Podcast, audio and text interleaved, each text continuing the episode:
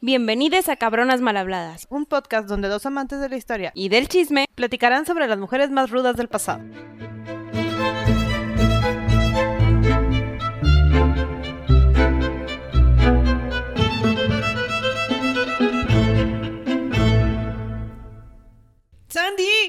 Gaby, estás igual de emocionada que yo por nuestro nuevo headset de porque audio. ya nos van a escuchar bonito. Esperamos. Sí, una disculpa por los últimos episodios que se escuchan muy mal, pero a partir de ahora tenemos nuevo audio. Nueva tecnología. Nueva tecnología, Estamos todas muy emocionadas. Juguete nuevo. Y también estamos tan emocionadas porque se acaba esta enorme temporada que hicimos, yo creo que la más larga de todas, referente a Egipto. Nos Em, emocionamos con estas mujeres. Y, con, y con los mitología la y todo. y todo esto. Y la, la última mujer de la que vamos a hablar también está medio vinculada con la siguiente temporada que vamos a hacer. Entonces, Es parte de... uy, ojalá que les guste. Es un nombre que todos hemos escuchado. Y hoy vamos a hablar de Cleopatra. La Séptima. última gobernante de Egipto. sí, séptima, por favor, porque al igual que mi familia, todos se llamaban igual. Sí, bueno. No llegues a los 12, por favor. No, no, no. De somos dos generaciones de Sandras y ya van para cuatro de Gilbertos, entonces, bueno, Basta. a ver qué va a pasar. Pero no, muy bien, muy bien. Entonces, Cleopatra. ¿Cuándo nace Cleopatra, Gaby? Primero, antes de irnos a la a, a cuándo nació, Ah, sí. vamos a Contexto, por favor. contexto. ¿Dónde estamos? ¿En qué época? Porque acuérdense que Egipto duró chingos miles de años, Sí. entonces Ya estamos llegando a su fin. Sí, ya es prácticamente con Cleopatra se acaba, ya estamos cerca del cero histórico, entonces cool. Estamos en un Egipto que había sido gobernado los últimos 300 años por una larga lista de Ptolomeos. Puros Ptolomeos. Sí. Puros. Todos se llamaban Ptolomeo. O sea, no se apidaban, se Se llamaban. llamaban Ptolomeo y todos eran eh, hijos y hermanos del uno del otro. Entonces, aquí el y se incesto- casaban entre ellos y todo el show. O Bárbaro. sea, mucho incesto como siempre. Normalmente había mucha matanza entre hermanos porque Ptolomeo octavo quería ser rey y Ptolomeo séptimo no lo dejaba. Entonces, Sí, hay- cosas así. Y, y como todos los hermanos, son, todos los hombres de la familia se llamaban Ptolomeos, pues la lista estaba medio enredada. Pero importante, todos los Ptolomeos nacieron de Alejandro Magno. Era como que el origen de esto, el origen de la Roma que todos conocemos y la caída y bla, bla. Sí. Esa Roma. Sí, de hecho, cuando muere uno de, de los generales de Alejandro Magno, ya que se estaba acabando este super imperio que sale en películas, y si no han visto la película de, Alejandro Magno, es muy buena. Dura muchas horas, pero es muy buena. De aquí es donde sale Ptolomeo I. Exacto. Y ahí empezamos esta dinastía de 300 años. 14 Ptolomeos después. Bueno, no. Vamos en el, vamos en el lo del doceavo. Ahí vamos. Este. Pero bueno, eso es lo que está pasando. Roma ahorita es gigante. Egipto ya no es lo que era. Todavía funcionamos y somos buenos. Pero Hasta ahí. ya, ya le pedimos favores a Roma y ya nos voltean a ver con cara de te puedo conquistar. Entonces, no es la mejor situación para el Egipto que, que les habíamos contado. Sí, y tristemente este Egipto fue el que le tocó a nuestra Cleopatra. Entonces, los papás de Cleopatra. Ahorita estamos en el Ptolomeo 12. Les dije, Ptolomeos. casado con Cleopatra Sexta. O quinta, estamos medio confundidos O de. quinta, sí, fue La una historia no tiene el track porque Total. también todas se llamaban Cleo. Sí. Total, este Ptolomeo 12 no era muy querido porque pensaban que era un bastardo, o sea, no era hijo de la madre principal. Entonces se casa con Cleopatra, que esa sí era hija de la madre principal, y ya no pasó nada, ya todos son herederos. Es la forma de legitimizarme, casarme con mi hermana. Así es. Listo. Y ellos tuvieron varios hijos. Sí. Le, vamos a hacer el resumen de la lista de hijos ahorita para que eventualmente escuchen todos los nombres y van a cuadrar. Sí, porque acuérdense que aquí se matan mutuamente, entonces es importante saber. Sí. Sin ningún orden en particular, pero Berenice, y luego Cleo, nuestra Cleo, y luego Arsinoe, y luego tuvimos a dos niños más y son el 13 y el 14. Sí, Ptolomeo 13 y 14.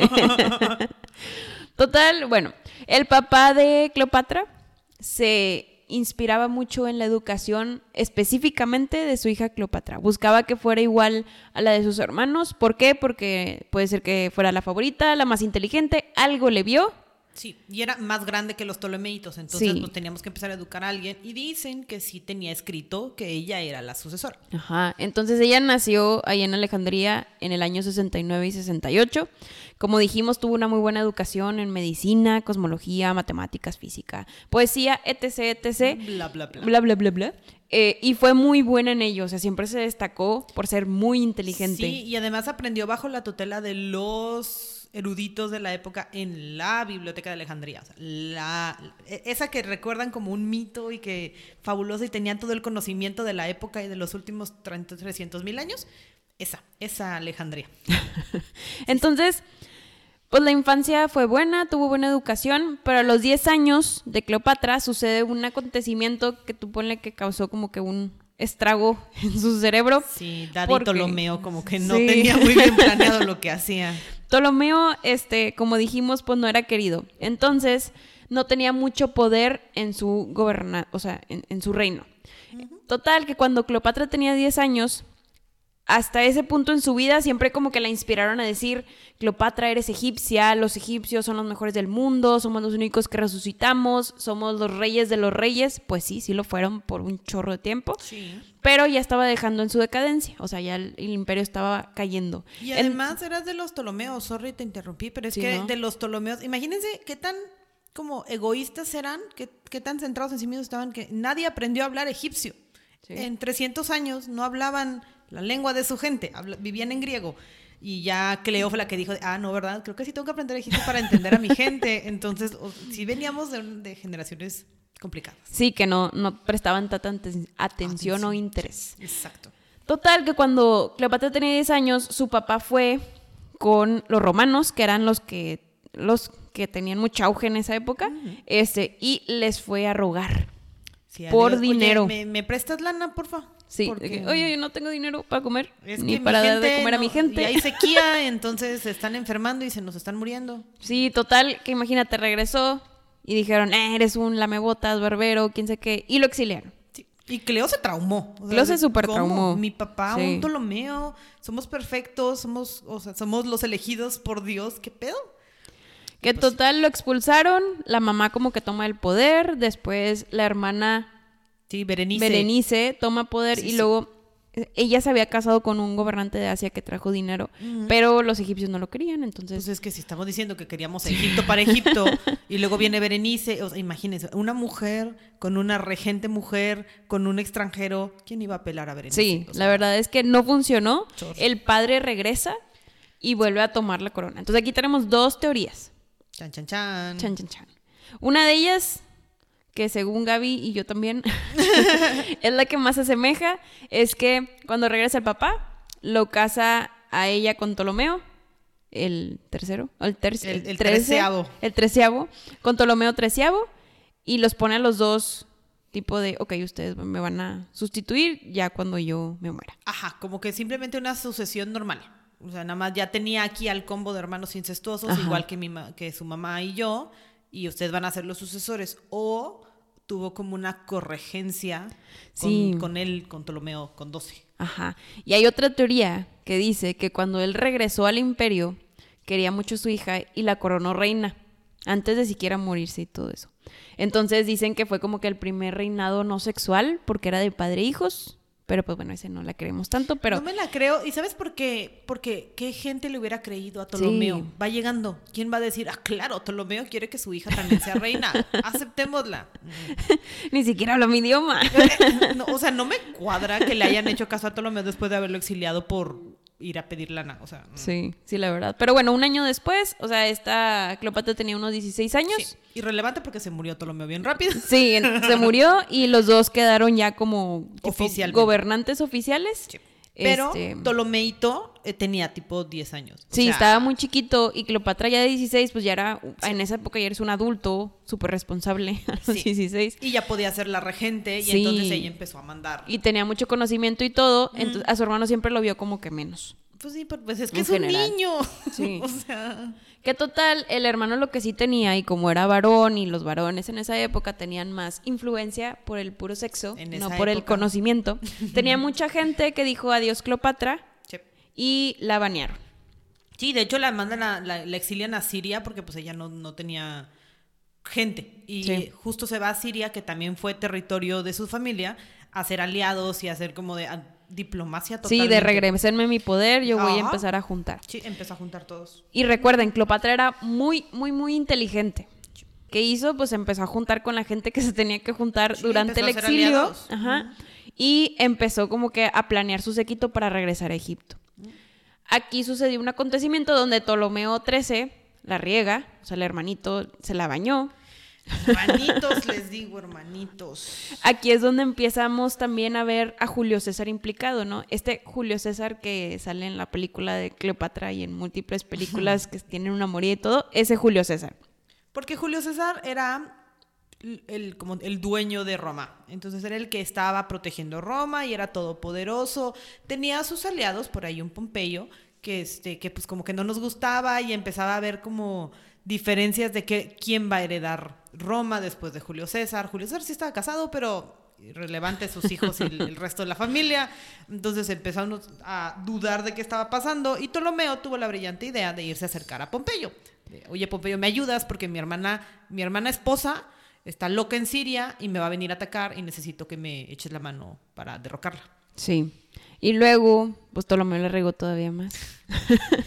Porque se le ocurrió matar a Pompeyo, pero de una manera a la egipcia, no a la romana. Porque los romanos como que se creían más puritanos, o sea, mata, pero no mates con tanta venganza. Sí, Que no- tanta sangre. Ajá, y pues los egipcios eran entre más sangre mejor, entre más decapitado esté el cuerpo y menos reconocible, mejor. Entonces llegó un punto donde Julio César viene a Roma, pues a conocer a todos y así, a tenerlos ahí en presente. A Egipto, fuimos a Egipto. Perdón, Egipto, discúlpame, discúlpame, Gaby. Yo me estoy emocionando Me porque confundes. el niño, el niño llega y dice, mira, ¡Tengo una maté- cabeza! maté a tu enemigo. Y pues a Julio César no le causó nada de gracia porque era demasiada sangre para su ser. Una teoría también que leí por ahí es que dijo Julio César hizo drama porque él lo quería matar. Si alguien lo va a matar, voy a ser yo, no Porque tú, es mi enemigo, no tu tuyo. enemigo. Y, y todo porque te quedó mal y no te pudo dar toda la lana Aparte, que querías. Entonces, o sea, no, muchachito, esto no está bien. Y entonces caos en el reinado. Sí. Y pues aquí Cleopatra fue súper inteligente y empezó como que a meter su cucharita para empezar a como que quitar de la, de la big picture o del- de la pantalla a su hermano. Sí. ¿Qué hizo? Usó sus cualidades de mujer Y fue a presentarse con Julio César. y fue a presentarse con Julio César. Entonces, Oli. Aquí, aquí es la famosa historia de cómo se presenta con Julio César. Está la historia de la alfombra que Gaby nos va a platicar. Sí, es una barbaridad, pero bueno. Se supone que estábamos en el palacio, Julio César estaba en el palacio en el que creció Cleopatra, ahí siendo fabuloso, y Cleopatra tenía que ir a verlo porque pues tengo que ir a, a platicar y negociar con él porque Egipto me necesita. Claro. Pero no podía entrar por la puerta, aparentemente. Entonces dicen que tuvo la brillante idea de arreglarse y verse preciosa, acomodarse en una alfombra, dejar que le enrollaran como taquito y que un esclavo se le echara al hombro y así pasó por la seguridad de Julio César. Y ya luego llegó y desenrollaron la, la alfombra y estaba ella fabulosa en la alfombra. Acostada con Sí, una así pose de, píntame sexy". como tus mujeres francesas, así. Total, miren, la realidad y, y muchos, muchos historiadores lo dicen, es que no hubo ninguna alfombra. Hell no. nada más una noche, digo, sucedió algo similar, pero no con la alfombra. O sea, era su casa, era su Sí. palacio. La niña conocía cómo entrar. No, no, no tenía que pasar guardia ni nada. No. Entonces lo que sucedió fue que en la noche nada más, sin que Julio César la viera, entró con un vestido pues muy voluptuoso, porque los egipcios pues no, no usaban tanta ropa. Este, y entró así caminando y ahí fue donde lo empezó a cortejar. Entonces aquí, para empezar, Cleopatra estaba haciendo algo que no se debía de hacer con un romano. Pudo haber muerto, sí, a muy corta edad, pero le funcionó. Sí, pues sabía lo que podía hacer y, y la inteligencia. porque también sí se llegó presentando en egipcia despampanante, Sí. pero, pero tenía cerebro. Entonces, cuando ya se le puso enfrente a Julio César, pues ya empezamos a hablar y a tomar, o sea, a tener un diálogo. No solamente es de, ah, mírala, es hermosa, como dicen sobre su belleza. Ajá, aparte la belleza no es tan belleza. Eh, digo, nosotros vemos las imágenes de Cleopatra como esta tipo Nefertiti también que ponían Sí, o sea, eran mujeres súper guapa, ajá, ellos. hermosas, bellas y aparte muy sexuales. Pero Cleopatra sí se creía que no, no era tan hermosa física, o sea, bueno, de rostro no era tan bonita, no, no era hermosa, era, era bonita, se pudiera decir. Ajá, o sea, ya había rasgos que nos dejó la historia. Ella se puso en unas monedas en, en los diezmos y se le veía la nariz muy aguileña, Sí. la, la quijada muy como... Pues egipcios, muy- pues los, ajá, egipcios tenían rangos muy, muy toscos. Entonces, como que creen que la lo que pasó aquí es como los romanos no estaban acostumbrados a las, a las figuras egipcias, entonces fue como de que, ah, mira, wow. Y además vestida y en- rodeada en oro, pues sí, ¿verdad? O sea, se veía más dramática. Despampanante. Sí. Total, que lo que sí tenía mucho Cleopatra y que todos los historiadores sí dicen es que tenía demasiada personalidad. Yep. Y al momento en el que también era súper inteligente, como que las dos cosas a la par hacía que llamara demasiada la atención, más que se veía como que extranjera, diferente, Ajá. no, no nada más una, una persona blanca. Y tenía cerebro, o sea, Y tenía cerebro, eso es lo más Es importante. que Cleo era un ser brillante y sabía usar lo que tenía en el momento. Y Sí. con eso se ganó a Julio César. Y al ganarse a Julio César, se desata una guerra. Eh, La drama. guerra civil de Alejandría, que esto fue como entre el 48, bueno, duró casi dos años, 48 a 47, Sí, sus bandos, recordemos. Sí. Cleo y Julio César por un lado, con, con mucho dinero. con toda la lana y todos los aliados de, eh, de los dos. Sí. Y Ptolomeo Bebé, el treceavo, eh, no le voy a decir bebé porque me va a confundir más, el treceavo, con lo que pudo reunir De en contra de- del Imperio Romano. Ajá, y su hermana y todos se Y unieron sí, con él. Arsinoe estaba de ese lado. Arsinoe, es no hemos mencionado Arsinoe. La hermana esa, Ah, sí. de repente fue como que le también dijo un, ah, Cleo no me cae tan bien, mejor me voy del lado de Ptolomeo XIII, que probablemente se va a morir. Sí. Y eventualmente me va a tocar a mí, entonces mejor me voy de ese lado y le trato de conseguir un poquito de lana para que sobrevivamos los dos. Ajá. Importante. Digo, las cosas no sucedieron como Arsinoe y Ptolomeo querían. La realidad es que Julio César tenía muchas armadas, mucho dinero, mucho poder. Y pues, obviamente Los aplastó. los aplastó. Entonces se murió Ptolomeo ahogado en el Nilo, lo encontraron ahí, todo hinchado por el agua. Es muy este, dramática la historia sí. porque dicen de o se suicidó y se tiró al río porque, ah, drama, o de verdad se cayó, se pegó en una piedra y ya. Yo creo que se cayó y se Yo pegó en una piedra. La realidad, porque estaban en plena guerra. Y Arsinoe, este, Cleopatra le dijo, no seas metiche, y pues la arrestaron. eh, Sí, y- Julio César dijo, de, ah, ¿quieres que desaparezcamos a tu hermana? Ok, vamos a hacer una gran celebración cuando regresemos a Roma, porque fiesta porque ganamos, y vamos a hacer parade con ella, tipo de que Game of Thrones, y la, porque no podíamos matar princesitas, porque pues estaba mal listo. Sí, claro. Entonces, pues la, la exhibieron y luego la metieron a, a un calabozo por ahí, es como medio olvidada. Ajá, y ya va. Ahí se murió también. Eventualmente Este, matamos a Eventualmente, porque, sí, no- correcto. No, no se vaya a locar. También otra cosa drástica que sucedió fue que se quemó la biblioteca alejandrina. Sí, porque estábamos en este pleito y dicen que para que la gente no saliera, incendiaron la biblioteca de Alejandría y los barcos. Entonces, pues así ya nadie se puede ir y terminamos esta guerra de una vez. Y perdimos la, el cúmulo de conocimiento que había en Alejandría. Total, aquí tenemos a la familia, a la última familia ptolomeica con una Cleopatra y un Ptolomeo XIV, último Ptolomeo de la dinastía Ah. ptolomeica.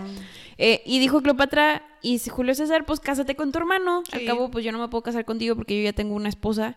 Sí, porque yo... Esperándome. eh, ella está en Roma con mis hijos, pero tú te casas con tu hermanito, pero de luna de miel te vas conmigo Claro. a un crucero por el Nilo, como de veintitantos días en una barcaza gigante, en lujos y, Y opulencia. todo. Y todo. Total que, este, ya que terminó ese gran viaje, tuvieron un hijo. Este, el hijo era súper representativo, ¿no? Cleopatra lo veía como un, no sé, esta es la unión entre Roma y Egipcio y un gran imperio como el de Alejandro Magno, que era lo que ella quería llegar, quería Claro, regresar a sus tatara, orígenes. tatara, abuelo, entonces vamos a juntarlos. Y como somos bien creativos, pues le pusimos César a la criaturita. Sí, entonces fue Cesarión, algunos dicen que también le puso Ptolomeo XV, pero todos lo conocían como Cesarión. Sí, y, y el hecho de, de hecho, Cesarión significa hijo de César. Sí. Entonces no, no era más. Algunos todavía creen que Cesarión no era hijo de Julio César, pero ah, Yo creo que sí, yo creo que sí, porque pasar 21 días ahí, pues, se divirtió en su luna que de quedar miel. embarazada. Claro. en algún punto. Sí. Total, aquí es donde también esta Cleopatra empieza como que a tomar más relevancia y se siente más poderosa. Entonces hace incarencia a que ella es como que sí, yo soy la diosa Isis y la reina del inframundo y la madre de faraones y todo ese tipo de cosas. Entonces empezó a venerar ella sola. Y también yo siento que aquí ella se empezó a ver como que un ser que nadie lo puede tocar. Y sí, poquito. Y o sí, sea, tenía demasiado dinero, estaba muy bien acomodada, sobre todo con Julio César a su lado, el Sí. heredero de Roma y de Egipto en, sus brazos. Entonces, sí, sí estaba bien parada, sí era la, re- la reencarnación de Isis, que era como que el título también oficial de la faraona, ¿no? Sí. Pero, pero empezó a causar que hiciera como que no, no hiciera tan buenas hazañas que le pudieran convencer. O sea, agarró, pues se hizo muy egocéntrica y eso causó que actuara de maneras en las que ella sabía que los romanos no les iba a gustar. Entonces se hizo muchos enemigos. Sí, normalmente, pues obviamente el estereotipo de la mujer romana era una mujer sumisa, que no hablaba, que se vestía toda tapada, que eh, yo creo que casi casi la tenían encerrada este, en un cuarto.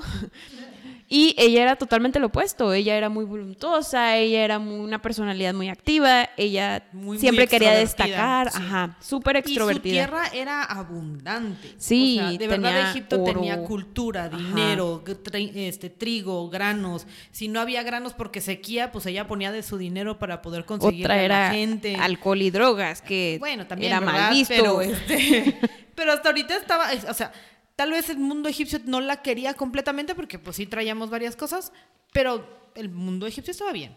Sí, no, y era su reina. O sea, seguía siendo su reina. Y por eso terminamos viajando a Roma. Sí, a enseñar a nuestro hijo sus futuros, sus futuras tierras y Todo reinados. lo que toca el sol Sí. es tuyo, pero la gente que vivía en todo lo que toca el sol no estaba de acuerdo en que Cesarión fuera el heredero. Sí, sí, eso fue lo malo. Entonces todos empezaron como que a atacar en contra de César. ¿Por qué? Porque empezaron a pensar un... Empezaron a pensar, wow, qué, Qué bueno que buena". pensaron. Vaya redundancia. No, no, pensaban que César quería casarse con Cleopatra y ellos no estaban de acuerdo con que Cleopatra fuera una persona digna de ser reina o... o- O sea, la extranjera. Ajá, la extranjera, La, era la la loca extranjera, sí. libertina no va a venir a ser nuestra reina y no va a tener a nuestro heredero. Pero bueno, eso decía Roma. Ella llegó a la villa de Julio César con 1500 Se guardias asentó, cuidándola, apapachando a la criatura, aquí esperando pacientemente que algo sucediera. Y sucedió. César un día entró al Senado por ahí por los 44 antes de Cristo y él iba muy campante como que pues a gobernar o lo que tenía que hacer y lo que sucedió fue desgracia eh, y pues fue asesinado, ¿no? Por su misma gente. El dictador vitalicio fue asesinado. Sí. Entonces ella se empezó a sentir eh, como que desprotegida, responsable por la muerte de César y empezó a hacer su siguiente plan, porque Cleopatra siempre estaba pensando en cómo llegar a ser como Alejandro Magno. Sí. Nota. ¿Tú crees que sí lo quiso? ¿A Julio César? No. Julio César ¿A no. Julio César no? No. Yo creo que fue, fue por Bill, lo usó. Ay, pobre. Lo usó de cierta manera. Sí, sí, creo que lo Él- usó. él- yo creo que él sí la quería a ella. Pues es que imagínate, él tenía, no, sí, él claro que sí, pero ella tenía 21 cuando se conocieron y él tenía 40. Entonces no hay coherencia, o sea, sí se puede, no estoy diciendo que no se puede. 40 y 20, Sandy. Hay canciones. Eh, Sí, hay canciones, sí, hay canciones de eso que pasa. Entonces, bueno, yo no, yo no creo, yo creo que fue por el vil deseo de gobernar y de lograr lo que quería. Pero bueno, empezó a ver su siguiente plan de acción y es cuando le echó a la mira a dos personas muy importantes que iban a ser los sucesores de Julio César. Si se estaban peleando el... por- Porque es que Julio César se equivocó poquito y no dejó el testamento. O no, no en el Senado como para que todo el mundo supiera en vida lo que iba a hacer. Entonces se supone que Octavio sí agarró un testamento y dijo de que, ah, sí, me heredó a mí y al otro chavito, que la verdad siempre se me olvida porque es medio irrelevante la historia. este, pero entonces estaban los tres, de que Marco Antonio, Octavio y eh, otro, el tercero. Entonces, pues nos estábamos peleando quién se va a quedar con Roma. Y pues no está tan fácil. Entonces, en este auge por salvar a su hijo, porque imagínense, está Cleopatra sin protección en Roma con una criatura que es hijo de la persona que acaban de matar. Entonces, lo regresan, se regresa en Egipto, ya ahí como que está más protegido con su gente y todo, y empieza a armar este plan para traer al elegido que fue Marco Antonio. Yo digo que porque estaba más guapo y era más me, me quiero imaginar, no, no sé, esto es inventado por mí. Total, No, no lo había pensado, me agarraste en curva. pues imagínate, imagínate. ¿Por qué no Octavio? Bueno, es que ta- Octavio estaba casado. Ah, bueno, Marco Antonio todo lo dice, todo lo dice. Eh, tenía más oportunidad con Marco Antonio. Sí. Muy bien. Entonces, invita a Marco Antonio a Egipto y le hace un mega fiestón a la Cleopatra.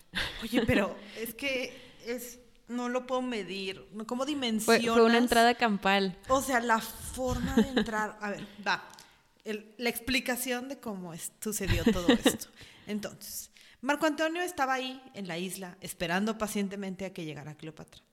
Y ella llegó en sus barcos, varios, y en uno enorme, en el que todo estaba decorado en plata y oro y era una representación de Afrodita y de y de todo así como que los dioses. Voluptuosidad, en general. Y ella era hermosa y dinero y esclavos soplando. O sea, de verdad, la escena es, ¿saben cómo Lady Gaga entrando en el huevo ese en alguno de hace mil años? Ya sé, se me, se me notó la edad.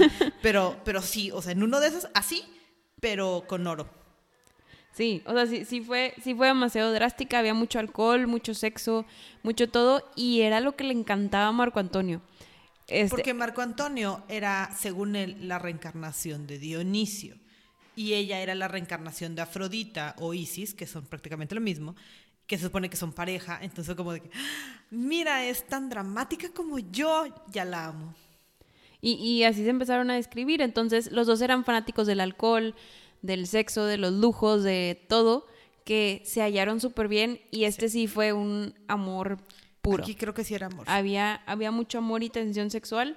Entonces empezaron a forjar esta relación donde esta, esta Cleopatra empezó a volver a sentirse súper poderosa, ¿no? Porque tenía al que posiblemente iba a heredar eh, todo el reino de Roma Más Egipto. más Egipto, y y iba, volvió a su mente la mentalidad de este reinado de Alejandro Magno. Puedo Entonces lograrlo. dice, todavía lo puedo lograr y lo puedo hacer. Entonces, parte de las cosas que hizo fue quitar a la competencia de su vista. Eh, entonces, junto con Marco Antonio, matan a su esposo Ptolomeo este, 14. 14. A otro bebé. Este sí era Ptolomeo Baby. Sí, este sí estaba chiquito. Y, y eso ya se hace Sarión como que el heredero principal de todo Egipto, ya no hay nadie que se le compare. Y, Y, ya también no está Arsinoé, ya ya, no, está ya la mataron, todo. El único enemigo que tenemos ahorita es Octavio. Octavio y el, el que no Y conocemos. el que no me acuerdo de su nombre. Y el tercero que no es importante. Total, esto, vaya, Roma se entera que Marco Antonio y Cleopatra tienen una relación y vuelve a ser como que el, el temor, bueno, no, como que el nightmare, ¿cómo puedes Chan, decir? chan, chan. Es- Era la pesadilla. Ah, de era la pesadilla de todo Roma. Porque ahora tenían a una Cleopatra borracha y también la tachaban de puta porque ya, ya, ya había estado con Julio César y ahora está con con Marco Antonio. Y aquí es donde Augusto, Octavio Augusto, empezó a agarrar como que el ventaja porque se echó en cara de que cómo quieren que Marco Antonio, que anda con una mujer de tal aspicie, fuera de los índices de Roma y de cómo debería ser una mujer en Roma, ¿cómo lo van a apoyar? Es que además Marco Antonio estaba bien, güey. Si estás aspirando al título de Roma, ¿por No qué te, vas a. Alejandría? O Sí. sea, y te quedas con ella. O sea, está bien que, bueno, ámense y todo lo que quieran, pero vete a Roma. Sí. Eventualmente se tiene que ir a Roma. Deja a, a Cleo en, en Alejandría haciendo sus asuntos, ahorita los enteremos cuáles, y él se va a lidiar con, con los problemas de la esposa anterior ¿Sí? y, y de la nueva esposa que le van a dar, Octavia. La hermana de Octavio de Augusto. Octavio. Sí, porque somos bien creativos aquí también en Roma. Entonces, pues él se va y Cleo se nos queda en Egipto un rato solita, generando más criaturitas. Sí, aquí es donde tienen a unos gemelos. Que wow, porque ese es un. Ese era un. ¿Cómo pasó? ¿Y sí, cómo sobrevivieron los dos? La verdad, wow. Porque era, era un embarazo de súper alto riesgo en la época. Porque aparte estamos hablando que estamos antes de Cristo, compañeros.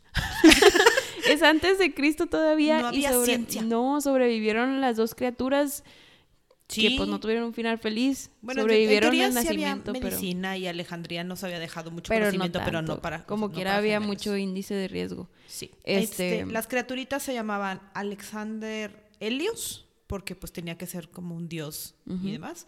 y Cleopatra Selene. Mínimo le pusieron un segundo nombre para que la pudiéramos diferenciar. Los gemelitos.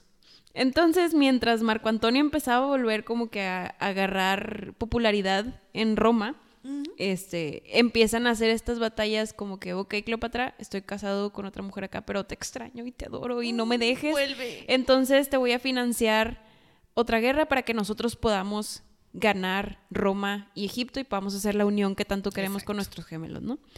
Entonces empieza a financiar la guerra este Marco Antonio en contra de ah, Octavio Augusto. Ahora sí eran como que rom- romano contra romano. Sí. Y Cleo también estaba de, ¿quieres dinero, amor? Ten, dinero, todo sí, el ten dinero que gente, quieras". ten todo, Sí, ten todos los recursos. Desgraciadamente, este Octavio era mejor este militar que, que Marco Antonio. Entonces se hizo la guerra ptolomeica que duró dos años, de 32 a 30 antes de Cristo. Y aquí ya, ya llegando al 30 antes de Cristo fue cuando Cleopatra empezó a ver como que, oh rayos, Oh, oh. creo que me equivoqué de partido. Estoy en el lado equivocado. Se supone que había también un amiguito, un ex amiguito de Marco Antonio que le entregó todos los planes a Octavio y que por eso es que Octavio alcanzó a ganar. Porque tiene sentido, con el dinero de Cleopatra y el cerebro de Marco Antonio, ¿por qué Octavio ganó? O sea, Sí, no. en algo les fallaron los cálculos, pero Cleo, aún con lo inteligente que era, y ah, para estas alturas también, porque pues el tiempo sigue pasando, ya teníamos otro Ptolomeito, o sea, ya teníamos a cuatro hijos que mantener vivos, Marco Antonio no está dando el ancho, se me va a acabar la lana, que, ¿cuál es el plan, Sandy? Sí, ¿cuál es el plan? ¿Cómo voy a sobrevivir? Entonces, bueno, Cleopatra todavía tenía un último plan. un último plan que pensó que iba este, a funcionar. Y era, bueno, yo tengo que ahora seducir a Octavio. Pero primero me tengo que deshacer de Marco Antonio tristemente. Aquí, pausa. Ella lo quería un chorro. Sí, Lo quería demasiado, pero quería más a sus hijos. Sí, La realidad. probablemente. Entonces sabía que si se seguía quedando con Marco Antonio, sus hijos no iban a sobrevivir y no iba a alcanzar su deseo más grande, que era poder. O, o estaba jugando dos cartas. ¿También? Puedo, puedo, cuido a mi gente y a Marco Antonio no le digo nada para que no ande de chismoso. Seduzco a Octavio y trato de lograr un trato allá y luego ataco a todos con Marco Antonio. Puede ser. Puede ser Siendo la estratega que era, no creo que hubiera dicho un "Eh, voy a abandonar a, Sí. a Marco Antonio. Pero al final no le sucede y se arma un plan donde experimentan con el suicidio. Entonces, existe una novela donde se supone que los dos se armaron este plan para suicidarse juntos y vivir en la eternidad para siempre, pero eso no sucedió. Ella lo que hizo sí fue un sí, planeó un evento suicida con Marco Antonio, donde Marco Antonio se iba a tomar un, un, este, un veneno y ella iba a ser picada por una serpiente y se iban a morir juntos ahí en un cuarto en, en Egipto. No sucedió. Cuando no en ese orden. no en ese orden. Total, Marco Antonio estaba en un cuarto, recibió una notificación de que Cleopatra ya se había suicidado y él se suicidó en ese momento, pero la carta era una falsedad. Cleopatra no se había sacrificado. No, y es que Cleopatra, o sea, Marco Antonio también estaba como traumado porque estábamos en plena batalla, o sea, ya estábamos en la, en la última de las guerras, después de todos los eventos, desfiles y todo lo demás, en la última, y Cleopatra iba a llegar con sus 15 mil gente y el barco y la pelea, y de repente como que vio que se estaba incendiando la flota de Marco Antonio y dijo, ah, ah", y se echó para atrás, y ahí es donde hay como que la diferencia de teorías de se echó para atrás porque ella se quería proteger a sí misma o porque le Era plan dijeron que el era el plan o porque le dijeron que Marco Antonio ya se había muerto y eventualmente o ella mandó la carta de alguien dígale a Marco Antonio que ya me morí y no o simplemente como la vieron que se echó para atrás dijeron Marco Antonio ya se murió ya vámonos no entonces como que están muy difusas las teorías. Sí, pero está muy interesante porque, pues es que ella era una- estratega, ¿no? Sí. Desde siempre. sí sí sí Entonces siempre, siempre como que uno intenta ver que el lado más rebuscado. No, si es que ella pensó en lo más rebuscado del mundo y para conseguir su beneficio. Bueno, Pero- sí, las cosas no se dieron como ella quería, como ya sabemos. Este, intenta como quiera dar un último eh, paso para ver si puede conquistar el corazón de Augusto, de Octavio Augusto Ah. pero no funcionó, ¿no? Te- Lo juntó en, una, en un cuarto, ella voluntuosa, poniendo todas sus habilidades, pero dijeron no. Octavio Augusto era igual de él de obstinado y le dijo, no, tú no, te voy a matar. Entonces, Octavio Augusto tenía esta, esta idea donde iba a ganar más poder en Roma, trayéndose a esta extranjera a Roma y haciéndolo a la Game of Thrones como con Cersei. Caminar por todo. Se le cayó el celular. Caminar por todo Roma. Este, y que la estuvieran hueveando, ¿no? Y echando puras tomates y así, humillándola, este, a grosso modo. Y este, eso no lo iba a dejar que lo hiciera Cleopatra. Entonces, ¿qué se le ocurrió a Cleopatra? La vieja más sencilla, no me quitas mi dignidad, yo me muero sola. Entonces, eso sucedió. Cleopatra se suicidó el 12 de agosto del 30 antes de Cristo y le arrebató su muerte a Augusto y yo creo que lo hizo con dignidad. Sí, sí, porque si hubiera sido una muy fea historia, si se hubiera ido a Roma. Torturándola. Y eso le hicieron a Arsinoe y pues no queríamos eso. La teoría sí dice, hay dos obviamente. Una que sí la mordió una víbora, pero la víbora que dicen que usó no es precisamente una que te mata luego, luego. Entonces, pues hay prueba y error y puede ser que hubiera sobrevivido y con muchos problemas.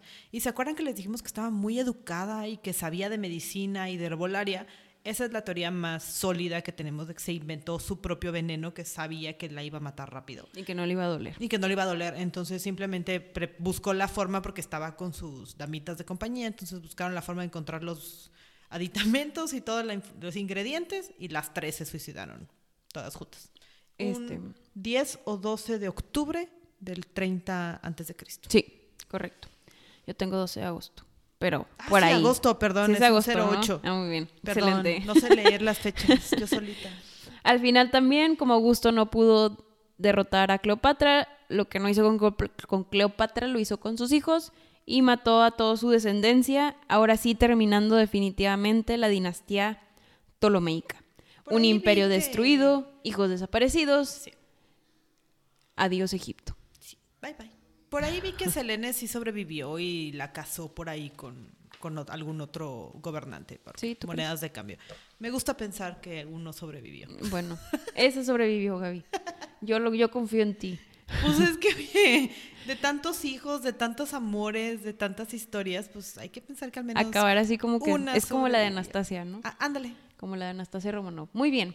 Eh, al final, bueno, falleció, trágica historia pero pues increíble vida, no manches todo lo que hizo. Y Egipto era fuerte y luego termina siendo absorbido por Roma, pero era un territorio poderoso. Sí, y tenía mucho dinero y riqueza y todo. Eh, total, otra parte interesante es la tumba, como todo buen Egipto. Como digo, como todo buen egipcio, Egipto. Como todo buen egipcio, no sabemos dónde está su tumba. Hasta hace poquito yo me encontré que en el 2022, o sea, este año, una chava llamada Caitlin Martínez, latina, este, lleva 20 años buscando y acaba de descubrir un túnel que está a 13 metros para abajo, porque como que en las criptas donde, donde tenían a todos los reyes y o no que había muchos túneles, bueno, suponen que este se quedó inundado. Entonces empezaron a excavar con humedad y todo. Y ella cree que allá adentro se encuentra la tumba de Cleopatra porque han encontrado monedas con su cara. Y dicen que los enterraron juntos, que le pidió Octavio como que por última vez de please, o sea, ya nos mataste a los dos, nada más entiérranos juntos. Con Marco Antonio. Ajá, entonces pues se supone que esa es la tumba en la que están los dos, pero es por la forma en la que está de inundado el túnel, todavía no encuentran cómo Sí, está bien difícil. Están con túneles submarinos, a ver qué pasa y ojalá pues en los próximos años nada que sabemos eh, dónde está enterrada Igual que Cleopatra con su Marco Antonio. Su Marco Antonio. Marco Antonio, una increíble historia de amor. Ah, si nos encontramos noticias de si ya la encontró o no en algún capítulo random, les diremos. La de Nefertiti, el, arqueólogo se echó para atrás y todavía no. Sí, todavía no hay, no, hay avances en eso. Pero, pero lo seguimos monitoreando. Cualquier cosa, si no, se lo ponemos en Instagram. Y perfecto, aquí es donde termina la historia de Cleopatra. Esperamos les haya gustado esta temporada egipcia. Nos vamos a tomar unas ligeras vacaciones para descansar y arrancar diciembre con todo. Y estudiar un montón. Vienen mujeres muy La próxima temporada. Está súper padre. muy buena. Sí, no va a tener un tema per se así de la historia de una España época, o ajá, una época per se. Pero va a haber muchas mujeres así esporádicas súper importantes. por todo el mundo. Sí. Y estas sí son súper radicales. O sea, marcaron por ser como que... Las reputaciones Sí, son por su reputación, Sí. ajá. Igual por, por eso les decía que Cleopatra y su reputación también cuadraba perfecto para empezar. Ajá. Porque sí. Y vamos a arrancar este, el siguiente, la siguiente temporada con una muy buena mujer. Entonces, esperemos les guste, nos vemos pronto y coméntenos sobre si les gustó nuestro audio, que nosotros seguimos muy emocionadas. Eh, y pues bueno, la siguiente temporada va a arrancar con todo. Nos vemos. Si quieren escuchar sobre alguien en especial, nos pueden contactar en nuestras redes sociales. En Instagram como cabronasmalhabladas-podcast o por correo cabronasmalhabladas.gmail.com.